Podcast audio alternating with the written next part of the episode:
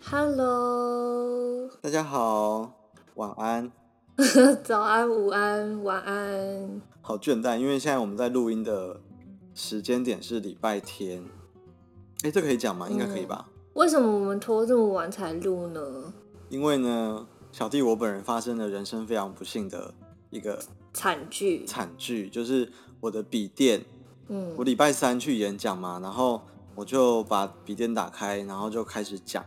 然后我就发现，哎，就是电量用的蛮快的，我就把我、嗯赶快把我的那个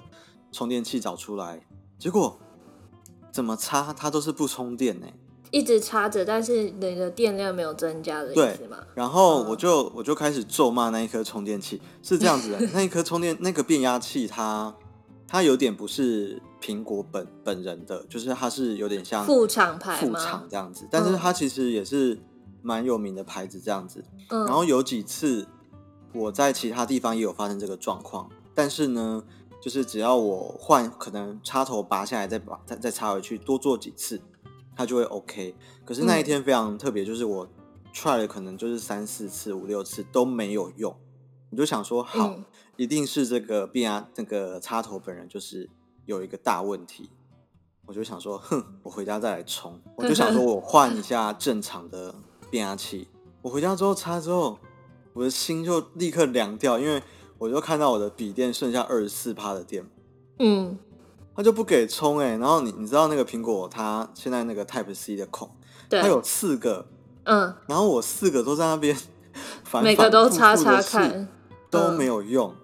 然后我就立刻，重点就是我隔天，然后还有礼拜六都还有演讲，我就立刻我就知道我现在要跟死神拔河，就是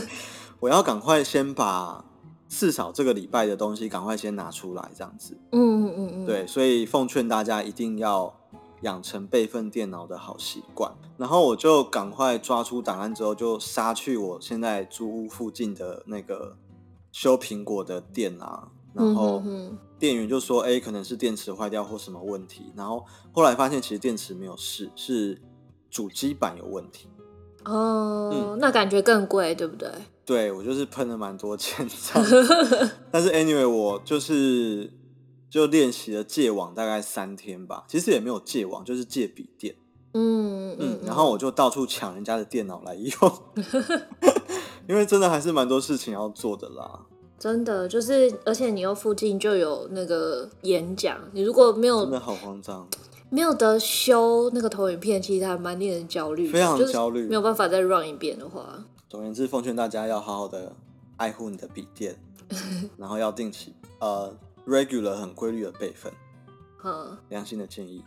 那你这几天断网的感觉怎么样？你也没断网，因为你手机还是有在用嘛。对啊，我还对不我对就是 发现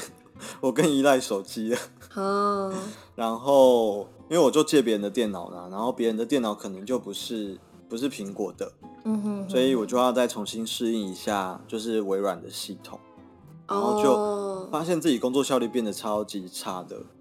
就是在平常熟悉的模式之外，就会要重新上手很很久，对不对？对，包含我只是要荧幕截个图，嗯我就在那边找到底要按什么，啊，快速键都完全不对对同对，嗯都了不能用了。然后截完图之后的档案在哪里？你知道那个微软它是哦暂我知存在道剪贴簿里面。我知道，超难找的。对对对，反正就是，哎呦，我的妈呀，就是嗯但我就发现其实有一点有一点屌屌，就是说，当你太习惯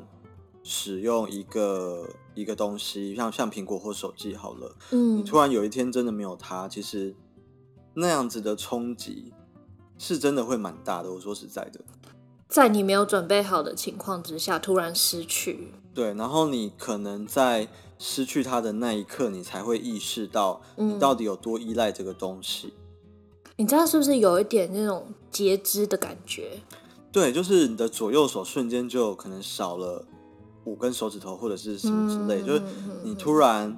本来很自动化的某些东西，突然变得没办法那么自动、那么流畅。嗯哼，这让我想到，我上礼拜六其实有自己试着暂停使用所有网络相关的用品一整天，二十四个小时。数位安息日吗？但是它是我自己选择，跟你不太一样。你的那个时候就是很很慌张，然后突然手就不见了，手就少五根手指头。但是我好像是已经准备好，如果我的手不见了，我有什么替代的方案，或者说我要用什么东西来安顿我自己，或者是找一些其他不需要用手的工作的这种感觉。那个自自愿跟被迫，我觉得应该有蛮大的差别哈。对，但是那个感觉还蛮好的，我我。我觉得你下次要不要试试看？ 就是没有急迫的时候啊，然后有有一点点那种空间可以做这件事，可以然后做实验。就去试试看，对啊，就就半天或一天都好。我甚至有先想好说，我今天如果一整天很无聊的话，我要做哪些事情？比方说，我要看哪几本书，我要画什么东西，嗯哼或者说我要写什么东西。就是你可以先去预想，就对是没有电脑或手机或网络的时候，嗯，你有哪些事情其实可能是你本来都蛮想做的，但是都一直被笔电或者是手机给卡在前面，所以没办法做。没错，我们那时候都会自己想说啊，我没有空去做这件事情，我没有那么多一整块的时间去做那些事情。但是停止使用某些让你成瘾的东西，其实你会发现自己时间根本就很多。可以做的事情变很多，然后有些东西蛮值得做的，就可以在那个时间好好的做一做。对，而且在做的当下会很正念，你不会去想说还要回什么讯息，嗯，你不会想说，等一下你还要去看哪部影片啊，或者是说要去收集哪个你之前一闪而过的东西的资料，嗯，你就会直接把它安排到好，那我明天再去查，我可以先写下来，就是整块的时间都是留给自己的。嗯，就不会有很多程咬金跑出来。对，所以在那个时候，你也会发现自己突然变得很正念生活。为什么你的版本这么的美好，而 我的如此的落魄？所以我觉得一个是是我选择的事情，一个是我做好准备了。嗯，对对，啊假设你跟我说我的笔电在两天之后会嗯消失三天，嗯，我相信我这两天也会很，安排一些后事。对对对，就是安排这三天我应该要怎么使用这个时间。嗯但哼，就是因为事出突然啊，我觉得那一个突然的改变是是真的会让我觉得有蛮多像戒断的症 状。嗯，嗯一定的。对啊，对啊，所以是不是不止不止电子产品，而是很多我们身边习以为常的人事物，对，其实都是可以欸试着先做好准备，或者说你特别去珍惜跟他们在一起的时间，然后有一天失去的时候， 比较不会去懊悔，或者说一直很惋惜吗？可以这么类比吗？对，大家只要想一想，现在是夏天，我们来停个 电吧，你就会立刻很珍惜，就是有电灯。你知道电灯就是一个背景，它很不起眼，可是，在你你在很多时候是需要它的，或者是电视、冷气，你知道冰嗯箱、你的牛奶，对不对？你的牛奶嗯，快要过期了，我的冰棒，对不对？就是说，当这些我们很习以为常，然后他们很默默的帮我们完成很多事情的这些东西，嗯，万一真的万一突然不见了，我们的生活会有什么样的冲击跟不一样？我觉得这是在至少笔电它 又在提醒我要去思考这个问题啦。嗯，对啊，像桃园人也很怕，就是缺对水 停水这件事很有创伤，没错。对，我刚刚本来是想要聊，就是刚好聊到这个影头嘛，就是不管嗯是笔电的啊、网络的、手机的。那最近尖端，我不知道大家听到尖端的时候想到什么，因为其实小时候我们非常多漫画书都是尖端他们出的，小时候尖端出的书都是比较大本一点，比较对厚，然后彩色的，对他跟们的其他漫出画版社不同的地都方比较以前就是，然后尖端就出什么呢？你知道我最喜欢的漫画就是像怪物啊，然后危险调查员，然后二十世纪少年比较都是高级的。都是尖端出的。啊，我的尖端回忆是他们以前会出那个杰尼斯偶像的 我的杂天哪志，对对对对对，反正 anyway 他们就因为最近我对尖端又我们又开始有一些联系，因为尖端其实有发现，其实日本蛮多漫画家是有在朝着我们讲心理疗愈这个方向做创作的。嗯，嗯，所以他们最近出了一本书，但这不是叶配啊，只是因为刚刚我们聊到借手机这件事情。嗯这本书的名字叫做《可是我就是忍不住》。嗯，对，然后这本书其实就是在讲各式各样的成瘾现象。他是一个呃漫画家，然后他找了一位精神科医师，就是说他在嗯哼哼哼做这个作品的过程，就是有跟这个医师讨论，就说诶，为什么我会诶一直想要用手机，一直想要买东西，嗯一直想要吃东西，到底这些现象背后的原因？因为我觉得这本书主要在聊那个行为成瘾啦。嗯那大部分的时候，我们讲到 addiction 或者是成瘾的时候，其实一般人比较会想到的是，像是抽烟、喝酒、吸毒，呃物质成瘾的这部种分，对对对，物质成瘾哈。可是其实我自己觉得，在二十一世纪，我们有更多的毒品了。而且它的影响范围更广泛。对啊，你、嗯各位现在在听的这个 podcast，会不会有一天你听到屌屌？就是说，哎，哪一天你喜欢听的节目突然没有上架，嗯，你发现你的心情是不是会受到影响？啊对，因为有些人已经 YouTube 成瘾了，所以对，嗯今天，呃，哎、糟糕，我好像发现那个，我刚刚把书名说错了，是，但我就是忍不住。是吗？对啊，但我所以没有可是是不是？哎、没对对有对，可是，但我就是忍不住，很抱歉。嗯然后这本书里面有讲到一个实验，就是小老鼠的实验，嗯就是说他们就是实验设计的人，就是在小老鼠的身上就是连一个管子，然后小老鼠只要去按一个按键，然后呢那个管子就会流一些有点像毒品的东西进去。然后嗯小老鼠就觉得很嗨嘛，对不对？嗯可是后来研究者发现说，我们让小老鼠的房间里面现在充满了各式各样好玩、有趣、新鲜的东西，嗯，小老鼠后来都不想要玩了，因为它整天都会把时间拿去按那颗按钮。嗯嗯，所以那这个人就是这个漫画家就发现，其实他好像很多时候的生活也跟这只小老鼠很像。嗯对啊，所以我我觉得成瘾这件事情，我们如果把格局稍微拉得更大，我我觉得我们每个人多多少少都有对一些东西成瘾啦。对，嗯，那我们可以去观察说，就是你你自己到底在这一个过程中，你到底对什么东西有了我们讲执念，或者是嗯台语我们叫屌屌。那这一个让你屌屌的东西，到底它是给了你什么，一直让你没有办法就是离开它，或者是去做你其实觉得更应该做的这些事情。嗯。嗯，你刚刚讲的那个小老鼠的实验呢、它好像有一些后续，我是在那哦个 TED 的影片上面看到的。 OK，那他们就观察到这个现象啊，就在思考说，那到底要怎么样去解决这个单纯用毒品让自己快乐起来？他们后来发现，其实要解除这个的方法就是帮他们建立连接，在这个老鼠乐园的很多游乐设施之外，帮他们放很多朋友在里面。嗯哼，所以他们可能会找男女朋友啊，可能会找其他的同才关系，嗯哼。然后跟他们一明白起享享乐，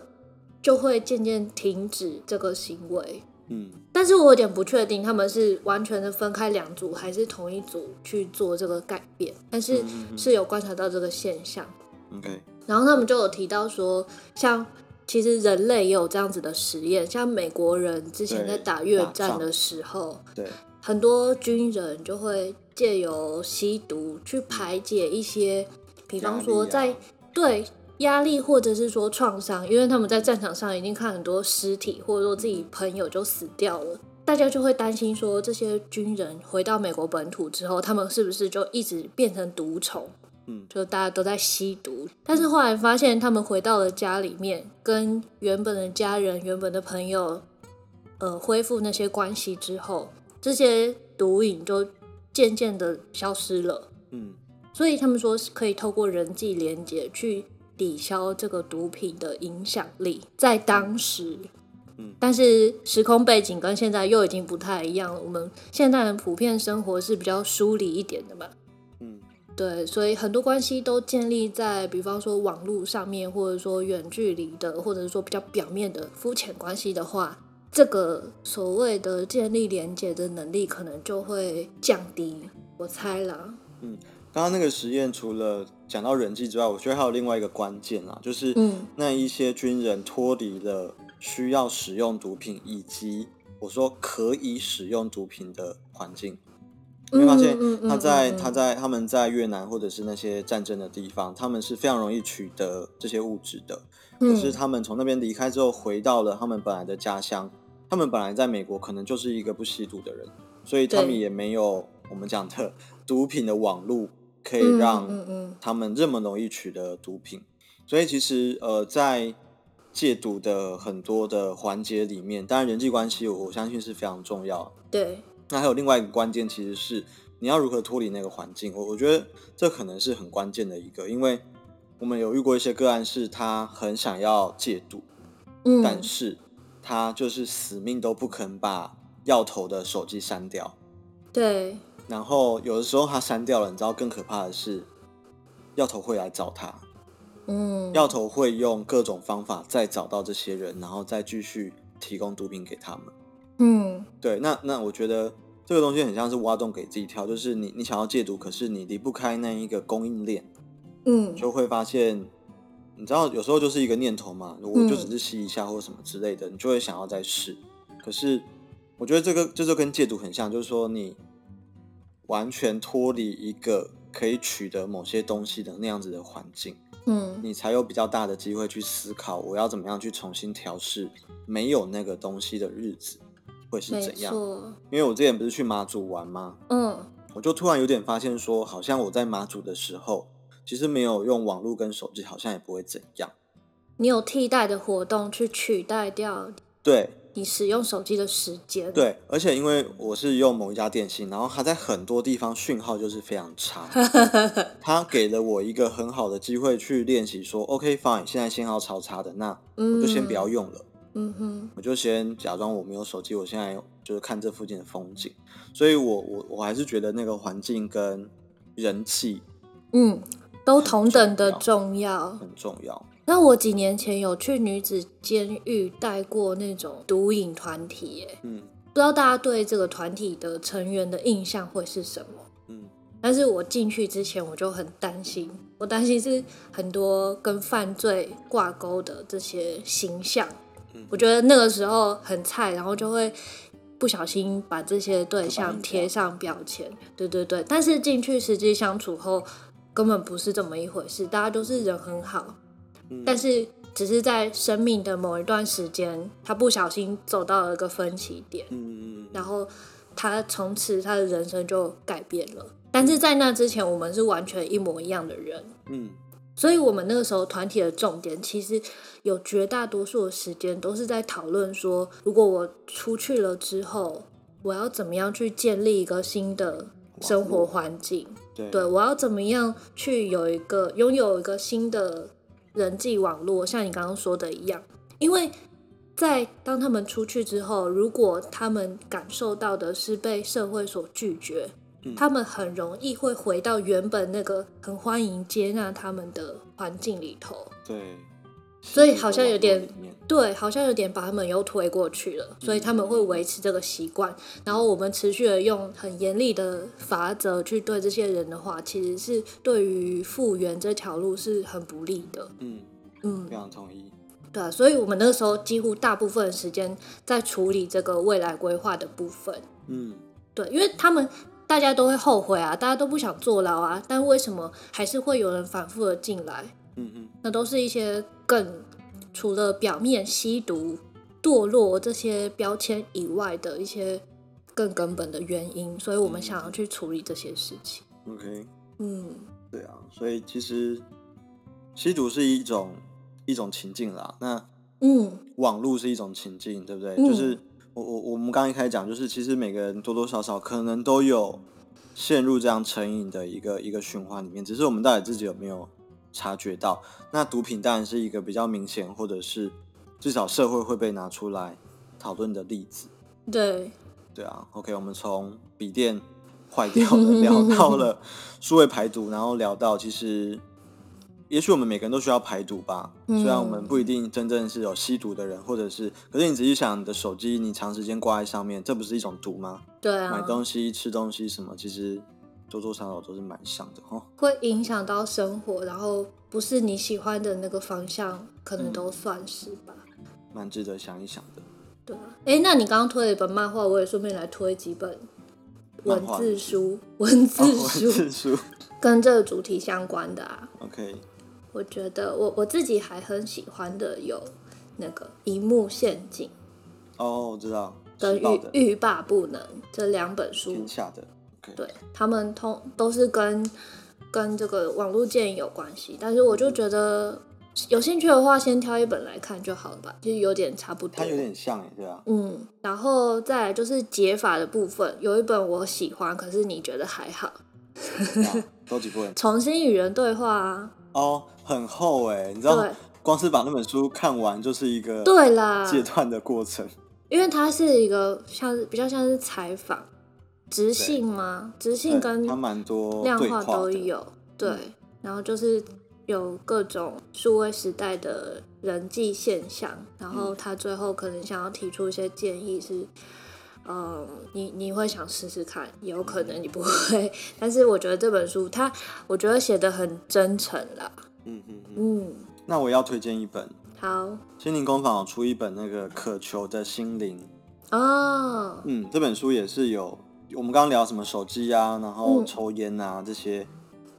我们不自觉 craving 就是一个渴求嘛。我们嗯的心智陷在这种 craving 里面的时候，嗯就会有点难控制。那这本书用比较科学的大脑的方式去谈，就是我们要怎么样去觉察到这个现象，嗯，然后他也有介绍一些正念的方法来。带大家从这个渴求的状态里面就是跳出来，这本书我是蛮喜欢的。嗯嗯那讲到成瘾，它是跟大脑的事件有关的时候，嗯我们来抽一本书怎么样？嗯 这个叶配怎么转的有点硬？ 没有，就是想到哎，诶刚刚讲到大脑，我就觉得哎，诶好像可以安插在这里嘛，因为原本想说放在后面就好。好哦，现在请嗯各位听众仔细的听了，现在是只有听 podcast 的人才会知道的小秘密。嗯，我们对不会把它写出来，就只有对听到这一段的人有。对，就是我们有经营一个脸书粉砖，叫做心理师想跟你说，对不对？嗯然后呢，在你收听这个 podcast 的同时，我们应该已经 Po 文了，对不对？应该，因为我们过去就是有好几集 podcast 上了之后，我们都没有在脸书上面 Po 文，对但是我们这次会 Po，因为我们要藏这个小小的把戏在这边。对，就是你听到这个 podcast 的时候，我们应该已经在。这个粉砖 PO 了一篇文章，然后嗯就是介绍说我们又录好了这一集 Podcast，表面上是这样，表面上是这样，但是我们要奖励就是有乖乖听到这边的 听众，所以我们就是跟那个天下，文化就是我们就是跟他们有一个合作哦，所以我们就是嗯跟他们凹了一些电子书的兑换券。对然后我们这一次想要送出的书叫做《大脑不逻辑》。大脑不逻辑，这本书在讲什么呢？简单来说，就是讲我们的大脑有时候会不是那么理性，有一点腔调。可是这个腔调其实是跟我们的社会有关的。比方说，为什么有些人会相信外星人？有些人会像大家知道，现在最近是鬼月嘛，嗯就是什么模型啊，然后什么为什么有人在梦游的时候杀人什么之类，就是这本书用一些比较呃猎奇的案例来讨论说，我们人类的大脑其实很多时候是有一些状况、有一些 bug 的，然后它背后是可能有一些科学的原因啦。嗯，嗯，所以这是一本感觉蛮有趣的书，然后也可以加减学习一些大脑的小知识这样嗯子。嗯嗯嗯， OK，那那要怎么样可以就是参与这本书的抽奖呢？就是我们抛出来的那篇上架通知，对，我们来留个言好了，比较可以用那个逻辑，对对对，才可以对，我用那们个才程式去抓得到抽城市，对。好，所以留言，然后呢，然后分享的时候啊，对，可不可以就是在我们有一个分暗号享？对对对，就是我们分享的时候，你除了按分享之外，你可不可以在在你的内文那边留嗯，一颗爱心？对，就这样留一颗爱心。然后对如果更好的话，你可以写一下你最喜欢我们讲哪些内容。对，你可以随便要加什么东西都没差这样子，但是对那一颗爱心就是我们的暗号，暗号。嗯，。对，所以好，那所以如我们果在如果你转录了，但是上面只写九月二十一期限，我们就不就想不理会理你。你。 好，所以再整理一次哦，就是、嗯要怎么样可以参加这一次神秘的抽奖呢？就是、嗯首先你要在我们 podcast 上架的那篇脸书贴文底下留言，留什么都没关系，对，然后你要分享，但是不能只有分享，你必须要在分享的时候，在分享的内文那边就是留下一颗爱心，这就是我们的通关密语。好，好、就这样哈、爱心，什么颜色的都可以。都可以，对对对。嗯那我们来抓个时间吧。那就就是一周好了，到九月周二十一号。好，九月二十一号是礼拜一的对晚上二十三点五十九分，台湾时间台，湾时间都可以参加这一个神秘的小活动。所以呢，你只要看啊，记得要公开哦。就是如果你没有公开，嗯嗯嗯我们会看不到，对，然后记得要留言，因为你这样我们城市才能抽签。对我们才能去抓有哪些人有留言。然后我们会可能一次先抽十个人，然后去看，就是按照顺序看，说这些人哪一个人有在分享的时候留下一颗爱心的。嗯，好，以上是耶神秘的临时奖想到的抽奖， 抽奖活动。嗯然后呢，还有一点时间，我们想要来，就是因为马克信箱很红嘛，那我们也要有一个信箱、哦 信箱时间这样子，可以吗？对，因为有些人他们不是留言在 podcast，他们直接私讯给我们。对，总而言之，我们就快速来看两个题目啦。好，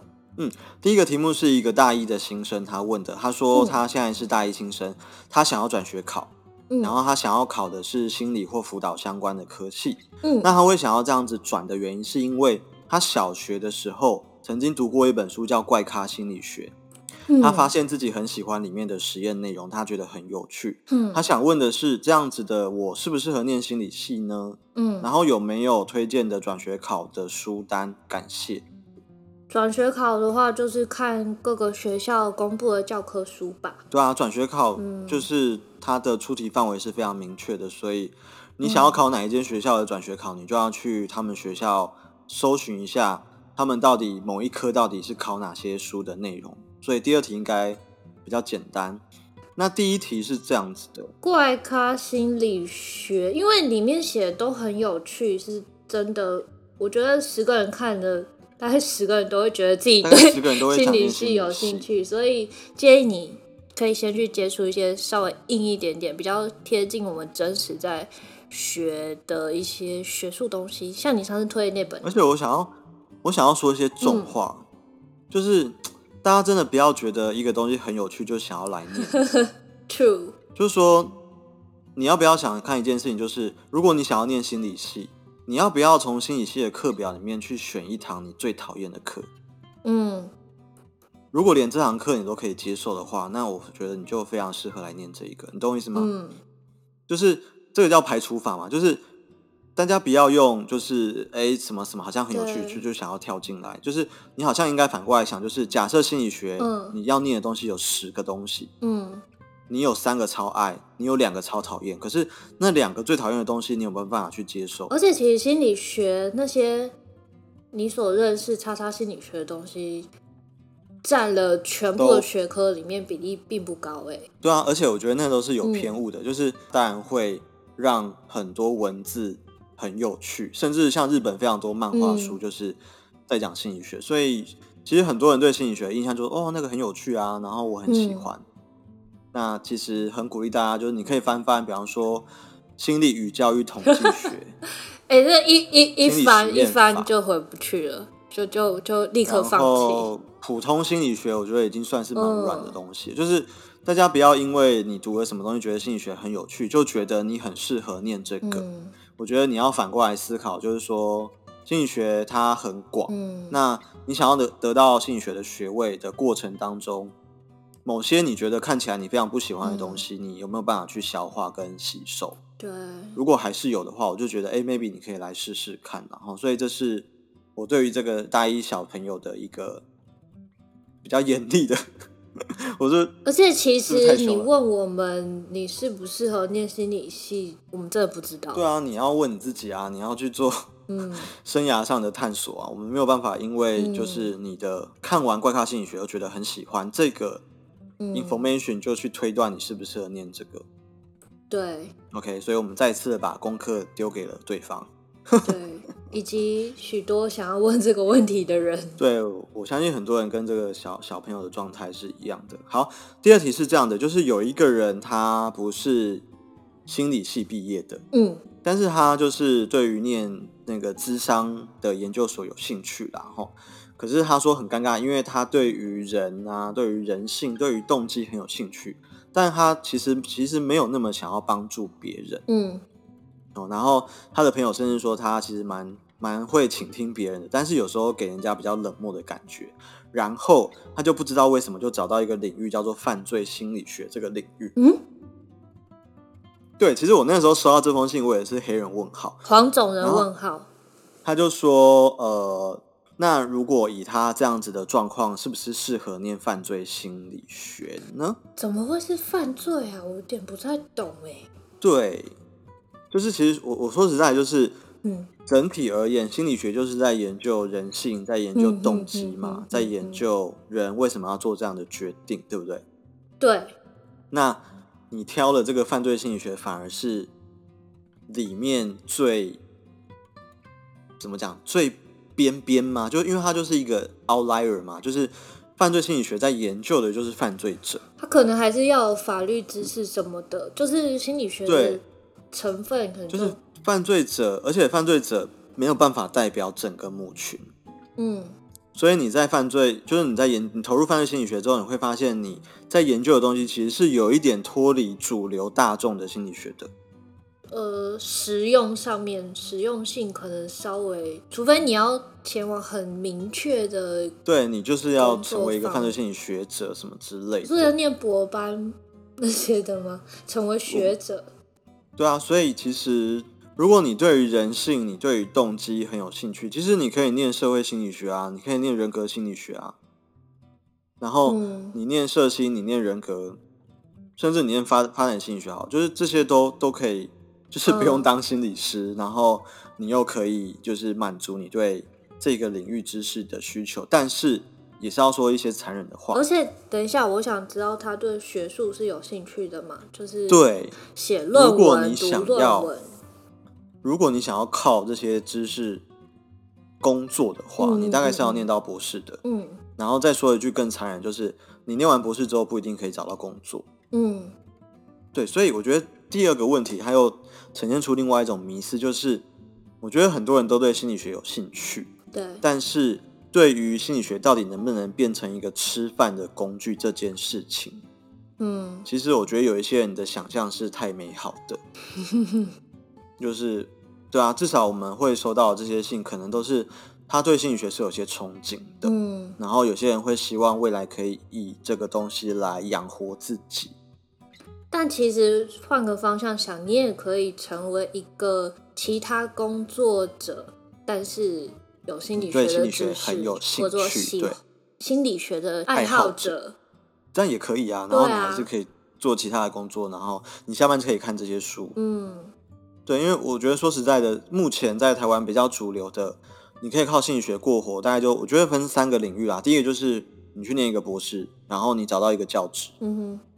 那另外一个大概比较明确就是心理师啦。嗯，智商那或第临三个我床。觉得稍微明确一点，可是其实竞争也蛮激烈，就是工商心理学。嗯哼，就是说你未来可能会去企业。那我为什么会说竞争激烈呢？因为其实你不一定要念心理学的硕士，你可以去念气管所，对，你可以去念企业管理的东西，然后你还是可以到企业工作，你还是可以做 HR，你还是可以做人资招募这些工作。嗯哼，所以我，我觉得大家对于说，我觉得喜欢心理学很好，然后它也可以让你的生活变得不一样。但是，对于你要不要真的投入这个领域来栽进去念书，或者是你真的已经下定决心要以这个来谋生，我觉得嗯这两个东西要考虑的点可能是更全面的。 对，对啊，所以奉劝大家想清楚啦。 好的，以上是这一集的残忍的这个性相实践。诶，那我想要对刚刚就是他说的一句话，他说对想帮助人的这种心是有缺乏的，那这样的人适合当心理师吗？你觉得呢？嗯，我我如果说实话，我觉得并不是那么适合啦。嗯就是说，如果你觉得这件，因为你不喜欢嘛，你不享受嘛，那假设你整天八小时都要做这件事情，嗯那你我会觉过得得第一很个是。痛苦。对，第一个受伤的其实就是你自己。嗯那你就想说，那为什么你要逼自己？你要逼自己套入这一个框框里面呢？嗯对啊，因为你有其他更多的选项，也许可以间接满足你的需求，可是你又不用逼自己做这件事情。对啊，好哦、虽然我们刚刚就是话说的比较重， 但我觉得这也是很现实的部分，因为呃，就是工作就是蛮现实的嘛，嗯就是对它不一定有这么多的资源或者是机会可以让你找到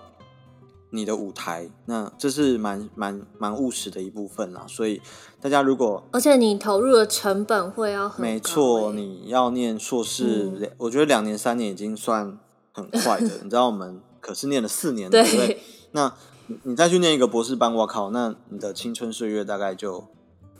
都在论文里面了，对，对啊，这其实都是时间成本，嗯，大家可以稍微想想嗯看，哼这样子。好、哦，好，今天讲的话比较重一点点，很抱歉，但都是苦口婆心啦。对哦，这个忠言 逆耳好不好。想清楚之嗯后再决定啦，我们没有办法帮你决定。那如果没你错之后再深入研究一点点之后，发现其实自己很适合，那当然你可以自由去选择你想要走的路啊。